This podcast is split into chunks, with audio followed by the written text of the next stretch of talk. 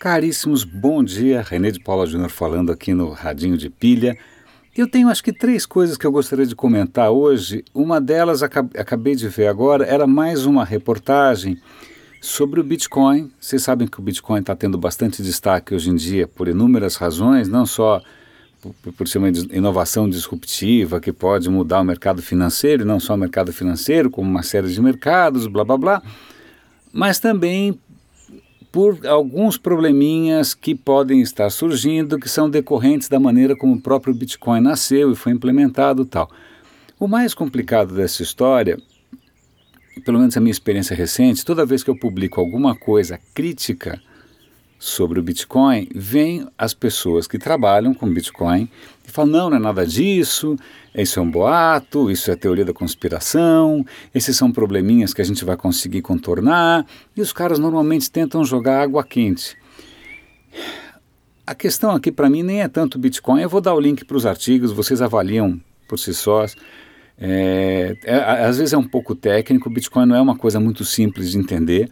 Né? Acho que para mim tem duas, tem duas questões só, que é assim, Bitcoin como uma, uma alternativa para o mundo financeiro, então ele tinha toda uma promessa anárquica, né, de, de, de ser anárquica até no, no, bom sentido, de você conseguir passar por cima de uma série de coisas regulatórias e complicadas, tal, e você fazer uma coisa muito mais transparente, muito mais eficiente, muito mais barata. Então tinha um propósito meio não digo político, talvez sim, talvez não, por trás da proposta original, que era descentralizar e democratizar essa, uma plataforma de pagamento. Né? Essa, esse é um aspecto. É, ao mesmo tempo, a, a, o rumo que essa tecnologia do próprio Bitcoin mesmo tomou tem algumas limitações e isso está realmente complicando a adoção disso. É muito lento, são poucas transações por segundo.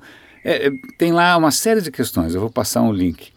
Mas tem outra questão que, na verdade, o Bitcoin se baseia num tipo de, de solução, de tecnologia que é chamada de blockchain, que essa sim pode ser bastante útil em inúmeros, desde gerenciamento de documentos, contratos, poderia, sei lá, acabar com a corrupção, não ia ter mais lulupetismo, não ia ter mais um monte de coisa que a gente está vendo por aí com aquele dinheiro que desaparece e reaparece, é lavado tal. E então tem uma a, por trás do próprio Bitcoin existe uma tecnologia que os bancos, os bancos, os próprios bancos que poderiam ser ameaçados já estão incorporando, já estão utilizando essa tecnologia do blockchain, independente do, do Bitcoin, é extremamente interessante. Mas o Bitcoin tem esses problemas meio de nascença.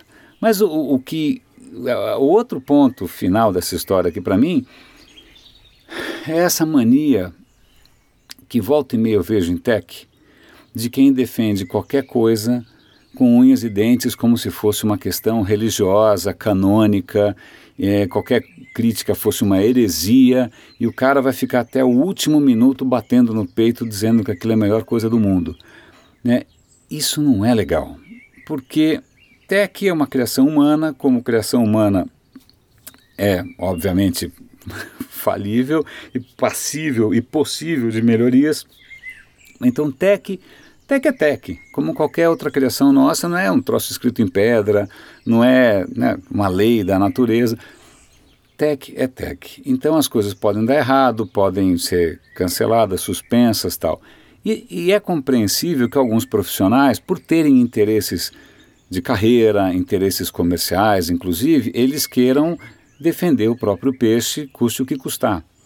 Mas eu já vi isso de perto. Também, de em alguns momentos, tive que alardear uma certa visão tecnológica e eu lembro de parceiros me olhando no olho e falando: me conta se daqui a 10 anos vocês ainda vão estar defendendo isso.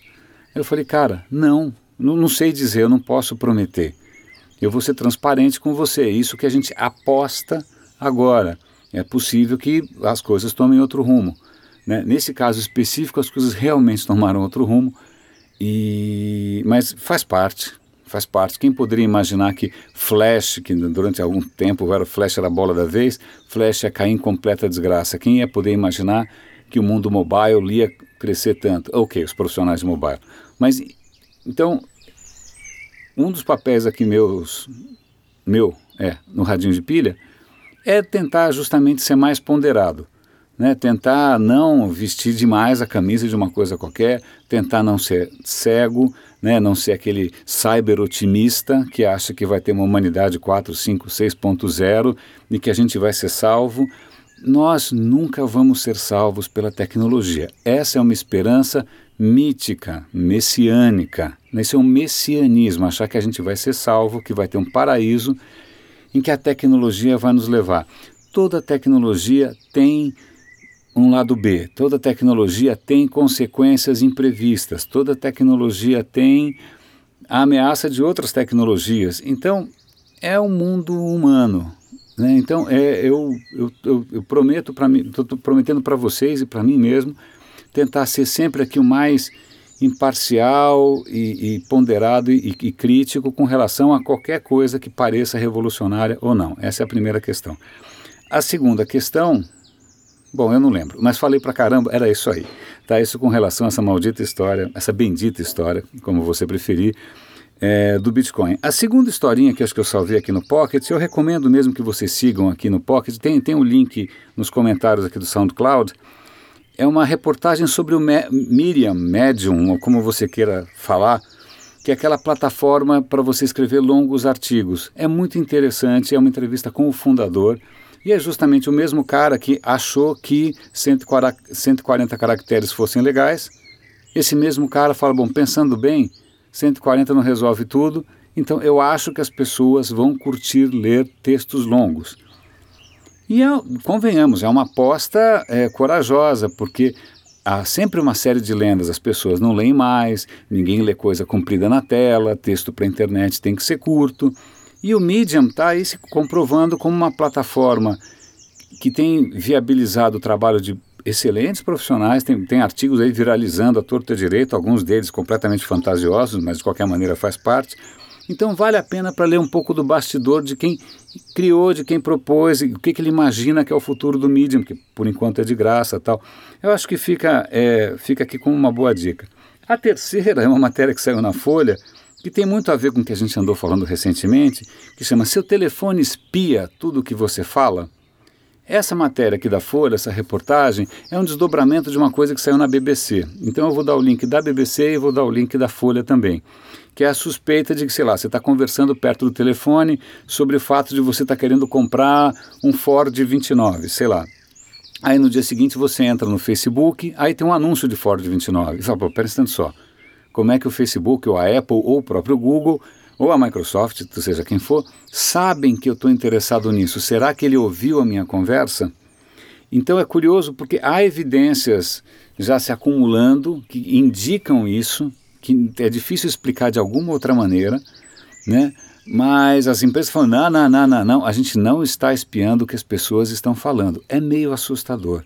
Né? E eu remeto isso a uma notícia que eu já indiquei algum tempo atrás, que era uma recomendação.